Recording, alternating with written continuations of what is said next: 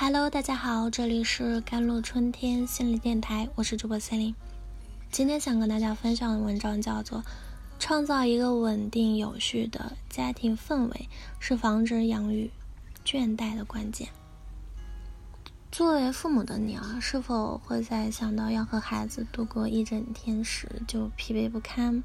是否会在和孩子相处的过程中？觉得自己不再是自己了，是否觉得自己不再有能力向孩子表示自己的爱，亦或是觉得自己再也忍受不了家长这个身份了？如果你常常有这些感受啊，也许你陷入了养育倦怠的困境呢。养育倦怠呢是一种枯竭综合症，通常是包括以下四种症状的。第一就是与父母。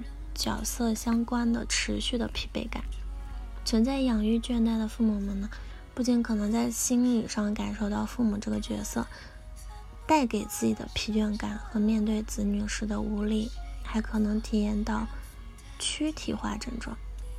第二就是缺乏养育带来的满足感，倦怠的父母呢，无法在与孩子互动的过程中感受到养育子女的满足，相反，他们可能会对。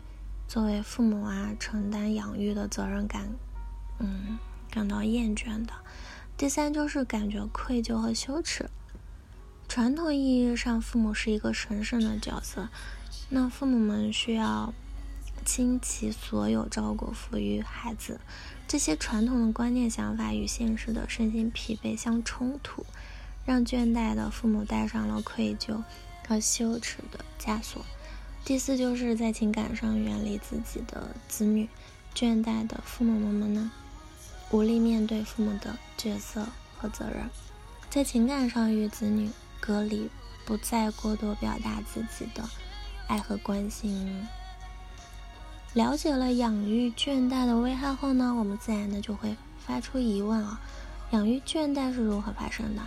心理学家为此也开展了相应的研究。并有研究者提出了养育倦怠发生的心理模型。当养育子女带来的滋养大于或者等于父母角色带来的压力时，那么承担父母的角色就是一件积极或者中性的事情。相反呢，当养育子女带来的滋养不足以抵消他们感受到的压力和挑战时，风险和资源之间就会出现失衡。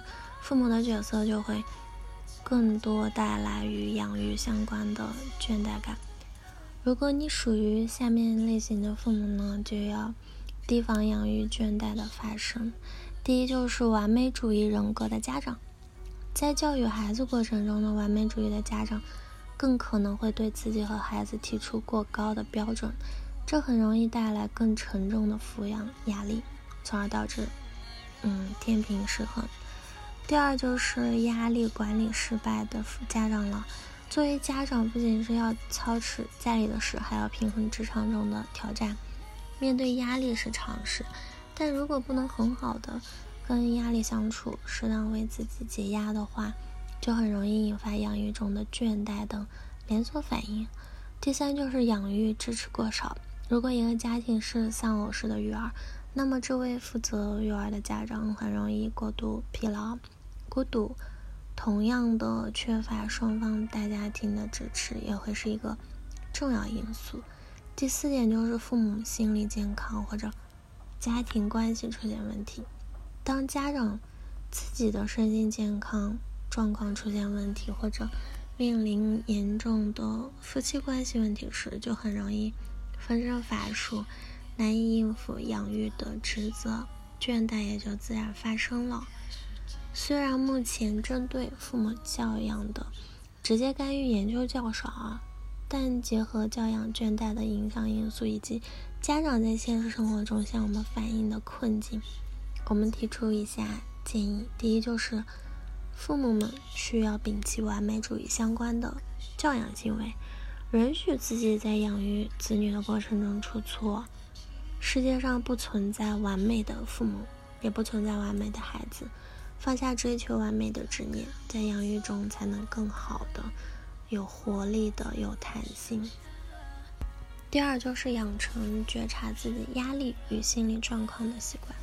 面对生活与职场中的挑战，很多家长都习惯于埋头苦干、默默承受，却忽视了自己的心理状态。直到忍不下去的时候，才发现自己已经出现问题很久了。